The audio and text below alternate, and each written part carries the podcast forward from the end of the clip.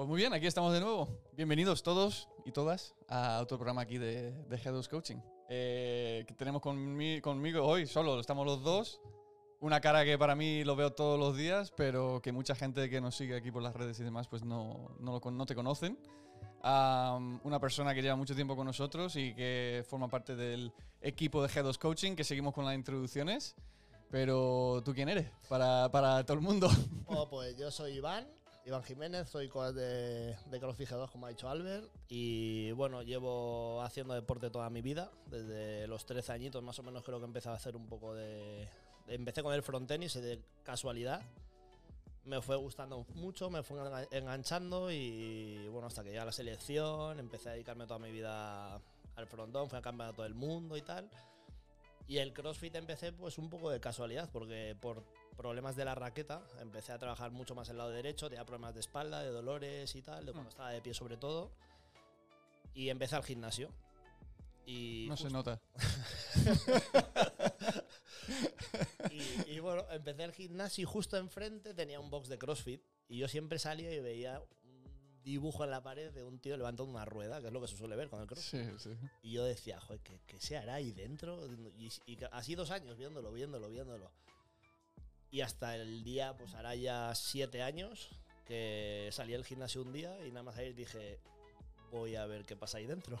Ujú. Y fue conocerlo y dije, "Buah, he perdido el tiempo Joder. muchísimo. ¿Y eso dónde, dónde fue? ¿Dónde fue? Fue en CrossFit M5. En M5, en M5, en Torrejón. Torrejón. Ahí con Santi. Santi, Sí. si nos escuchas. Sí. eh, ¿Qué tal? Tío. Pues tenemos la broma aquí en, en G2 con Iván, que estaba contando un poco su historia de- del gimnasio, ¿no? Pero que eh, tenemos la suerte de que hoy lleva mangas, porque de normal, de normal las mangas le odian y, y se, par- se parten.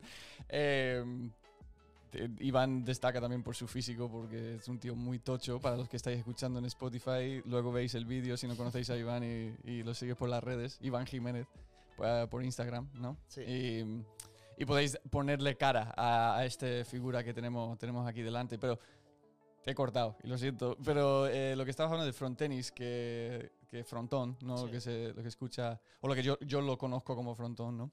Eh, ¿cómo, cómo, cómo frontón? O sea, ¿eso cómo, cómo sucedió? No sé, me parece... A mí, una persona que no es, digamos, de aquí, aunque tengo raíces aquí, de cómo surge el interés por el frontenis.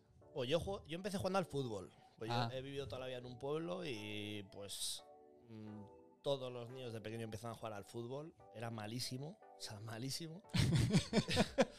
y justo al lado del campo de fútbol había un frontón. Entonces cuando salíamos de jugar al fútbol, vamos al frontón, que era una Mm. pared, darle raquetazos y tal. Y me empecé a aficionar.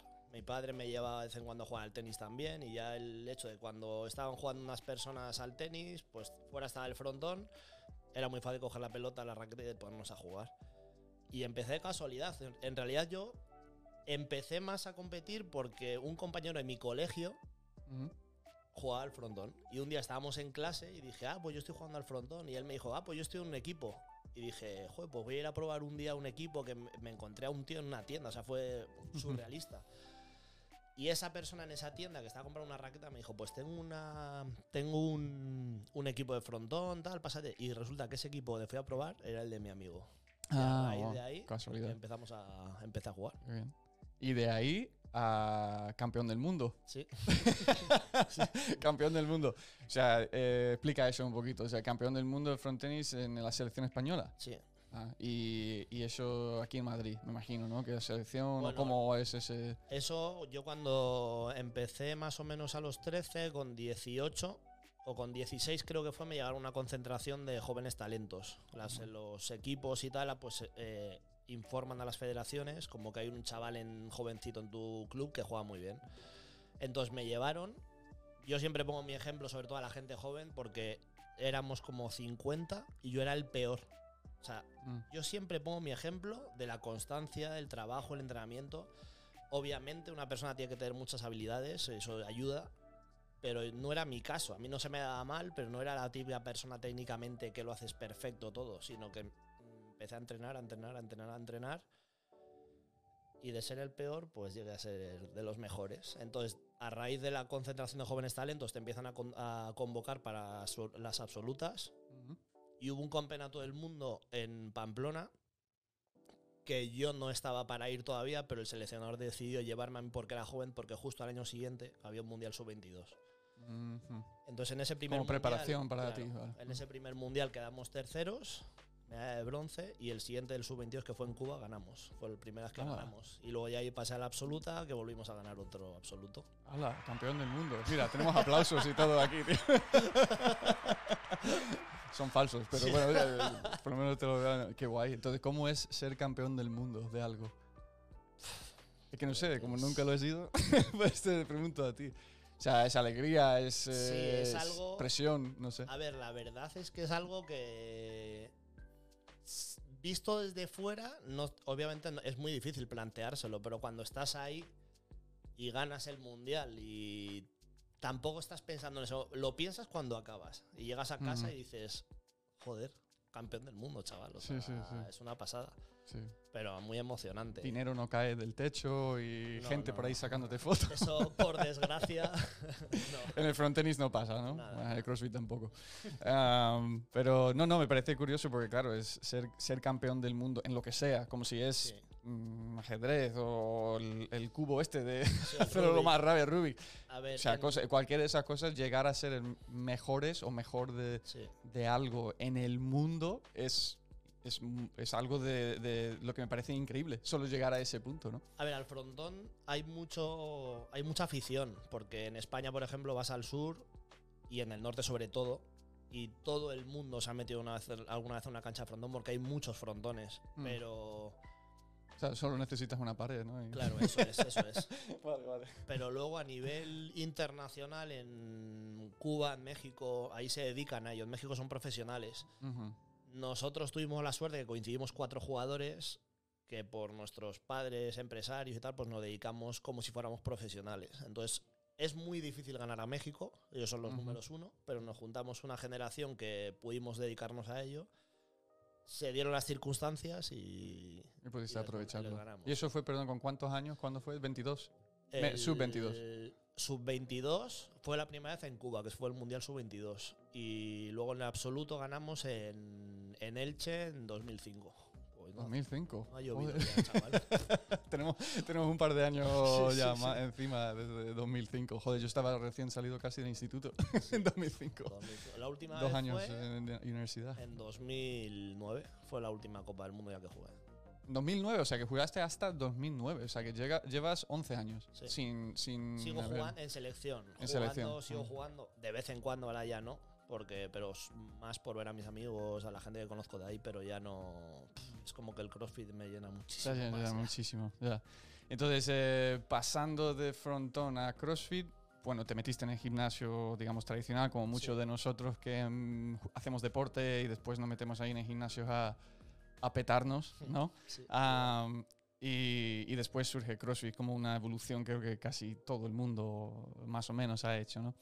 Em, y te engancha el CrossFit. Entonces, eres competidor, has competido conmigo, has competido individual también, eh, máster ahora también. eh, eres coach en G2 Ujú. como box, que llevas aquí cuántos años ya, cinco, ¿no? Sí. Cinco Vale, años. sí, sí, cinco años haciendo coach de aquí de CrossFit G2 y también obviamente G2 Coaching desde que lanzamos el, el año pasado. Y algo que destaca de Iván, si ves en sus redes sociales, es que le gusta mucho la barra, ¿vale? La barra de alterofilia.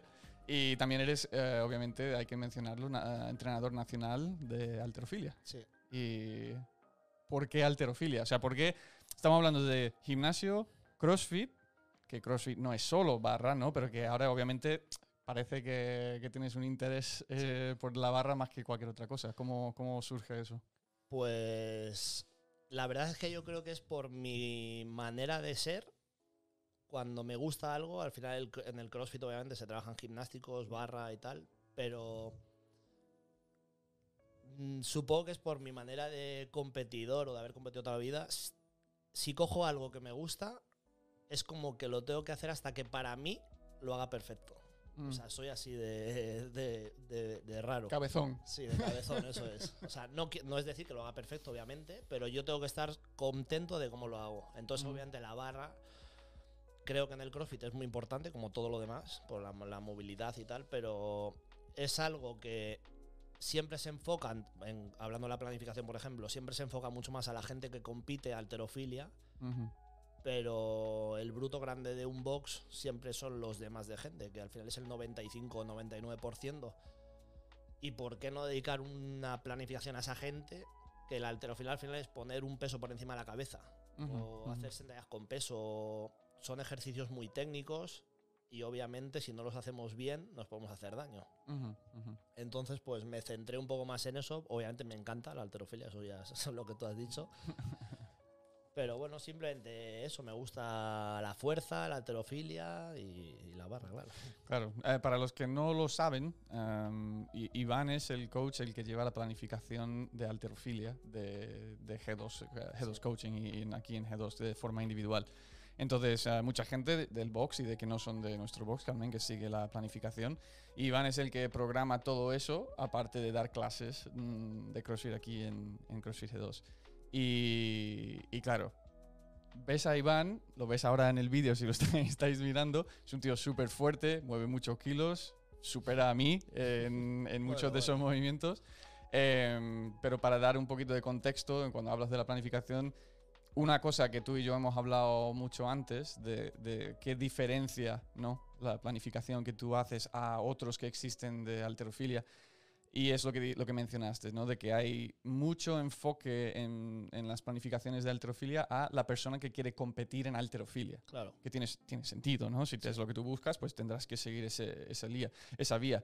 Pero en CrossFit lo que pasa dentro de los boxes y lo que vemos aquí mucho es que la gente quiere mejorar en alterofilia o quiere hacer los movimientos de alterofilia, hacerlo bien, hacerlo mejor, subir cargas, pero sobre todo usarlo para mejorar dentro de clase o es. dentro de WODs o dentro de lo que es su día a día para sentirse bien y, y ya es. está. No, no tener que estar trabajando con el 95% de tu RM cada 2x3 que parece que los rusos, los búlgaros, los Sí. no sé quién, siempre están a esos límites para ir subiendo.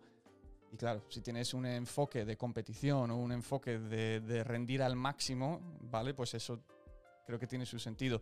Y, y lo que tú haces no es eso. O sea, explica un poco cómo es la metodología dentro de tu planificación para que la gente, tanto que lo hace, tanto como los que no lo hacen, entiende cómo es de distinto, ¿sabes? Pues es lo que tú dices, al final una planificación, cuando quieres competir, eh, obviamente siempre tienes tus subidas y bajadas en cuanto a porcentajes, pero siempre estás trabajando porcentajes altos porque se da por hecho también que tienes una técnica ya muy buena. Entonces yo no busco que la gente empiece, que tenga un clean de 30 kilos, llegue a tener 120. Yo lo que quiero es que esos 30 kilos los mueva bien. Entonces yo la planificación son 3, 4 días a la semana. Se trabaja una parte de alterofilia, dos ejercicios técnicos y a lo mejor 3, 4, 5 de fuerza diarios. Entonces los, los de fuerza son ejercicios lineales, una sentadilla, un peso muerto, un press de hombro. Ahí sí puedes trabajar con cargas, va hay ciclos de fuerza, va de bajada y tal.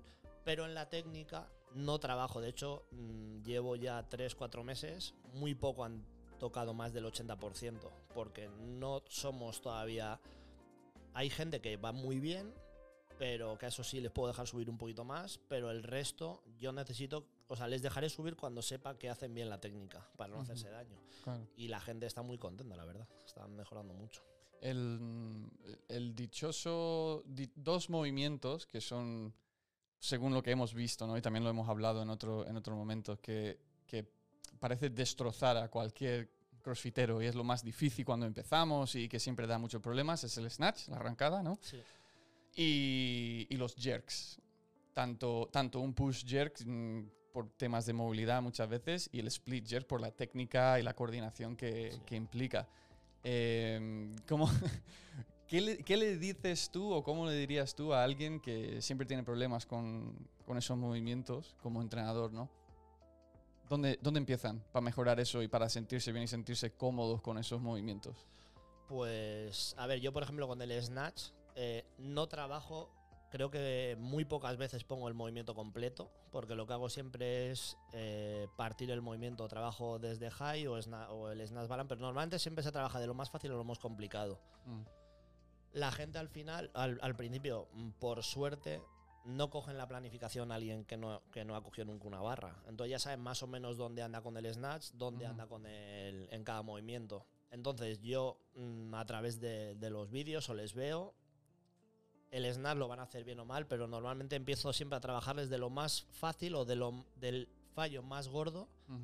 Y voy entrando más en materia. Si traccionan mucho o que la barra no vaya pegada por el muslo, cosas de entonces les, les insisto, insisto, insisto hasta que van corrigiendo ese fallo. Cuando lo han corregido, paso al siguiente. Pasamos al otro. O sea, lo- le das algún tipo de prioridad, Sí, no es, a, los fallos y Sí, al porque al final, sobre todo gente que empieza de cero o que lleva tres meses haciendo CrossFit y empiezas a decirles 10 fallos, se van a volver locos. claro. O sea, mejor que tengan en la cabeza uno y cuando lo hayan superado pasamos al siguiente y así poco a poco van Claro. mejorando.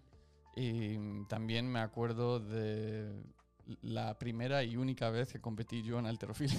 Sí, yo, yo también. que, que nos pusimos el- las mallas, esta, ¿cómo se llama? Eso fue lo mejor. Eso fue lo que fue nuestra, la pinta que, que más incómodo, madre mía. De, ¿Cómo se llama? La- El maillot ese. El maillot, eso, el maillot de, de alterofilia, que yo que sé, parecía que estaba en, en un paquete enchorizado ahí. Sí, joder, qué risa, chaval. Es verdad. es verdad. Y, y bueno, eh, la- lo que es la experiencia de competir en alterofilia es algo único, te tiene que gustar mucho. Sí. pero como también lo has, lo has hecho, ¿eso lo tienes en tu futuro o lo mantienes simplemente como hobby o como, digamos, una faceta de entrenamiento que te gusta y ya está? Pues, a ver, lo que es competir, sinceramente prefiero competir en CrossFit. Mm, Alterofilia he competido, como tú, pero no es algo. mm, Lo vi muy. A ver, es lo que tú dices, es una experiencia única, porque es tener tres movimientos delante de tres jueces, que te salga bien, que te salga mal, esa presión hay que vivirla, no está mal, pero no es algo que me llame la atención o para dedicarme a Ajá. ello. O sea, lo hago alterofilia porque me encanta, pero prefiero CrossFit. Ah, claro, sí. Sí. Sí, ¿Cuáles sí, son tus RM? Pues De momento, por lo menos. Bueno, es que sé que también estás un poco tocado con, como la muñeca como yo, pero... Pero bueno, de. Trabajo mucho, en, o sea, ejercicio. No hago, por ejemplo, clean and jerk, hace mucho que no hago junto, porque me estoy centrando en. Tengo unos objetivos. Yo, por ejemplo, de Snatch hice 122 desde Han hace poquito. hala. De clean he hecho ya 152. Sí, sí, sí. Y de jerk 152 también, pero por detrás. O sea, pero lo trabajo Claro. separado. No he hecho Sí, todavía clean sí. and jerk. Claro, claro, claro. No es de- también es distinto. Sí, no es lo mismo hacer total. un... Hacerlo junto, 150 y no va a subir luego, seguro. Sí, sí, sí. Y, y el- para la gente que puede estar interesado en cuanto a lo que es la planificación y cómo eso, pues obviamente lo dejamos aquí de que eh, está disponible para la gente del box si tienen Sí. interés que hablen contigo o conmigo y los dirigimos en, en ese aspecto también. Y también está disponible online, que lanzamos en breve lo que Sí. es la planificación online, que no vamos a meternos en detalles hasta que, hasta que se lanza, pero eso también será una opción para cualquier persona que escucha y que no sea de G2 que, que quisiera seguirlo. Am, pero otra cosa en la que quería tocar ahí también para que la gente te conociera un poquito más es sobre otra faceta de Iván que mucha gente conoce aquí, pero no, quizás no fuera, y es que eres humorista. Sí. eres, eh, bueno, eh, Iván Chistoso. cuenta muchos chistes Sí. y nos hacen mucha gracia a los tontos como yo, por lo menos porque son chistes muy malos, pero nos gusta. Everyday. Everyday. Em, el buenísimo que nos dejabas unos chistes escritos en la Ah, sí, pizarra sí, sí. cuando cierras por la noche tal. En fin, hay que vivirlo con Iván.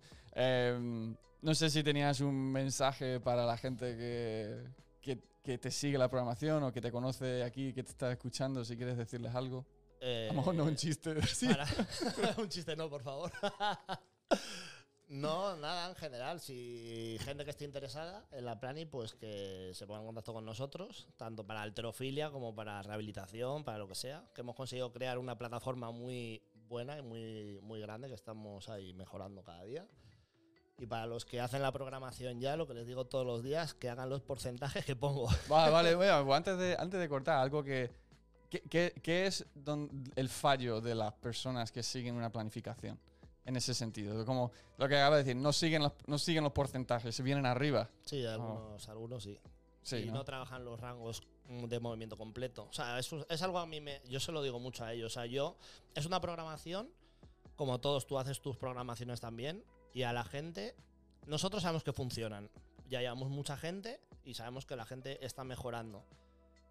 Pero claro, tenemos que decir a la gente que los rangos de movimiento sean completos. Cuando hago una sentadilla o hago un 80%, no por ponerme más peso voy a bajar menos, Mm, porque luego esa gente, yo no quiero que vengan y me digan, mira, que esta planificación no funciona porque no estoy mejorando. No, no estás mejorando porque no estás haciendo las cosas bien. que no estás siguiendo lo que se te ha puesto. Claro, entonces es igual pues con una planificación de CrossFit. Si te mandan que tienes que correr un kilómetro y tal, pues no corras 400 y hagas menos repeticiones. Sí, que todo está planificado con un sentido. Todo tiene un sentido. eso es. El, el- el no seguir lo que está puesto. Es que yo eh, creo que en cuanto hablamos de programación en general, sea para lo que sea, todo está pensado y calculado para un tiempo al- más, más bien a largo plazo, casi siempre. Entonces, Claro. si ese kilómetro que hay que correr o ese eh, ejercicio de snatch balance al 60% en vez del 80%, es porque en algún momento en la planificación, como está estructurado,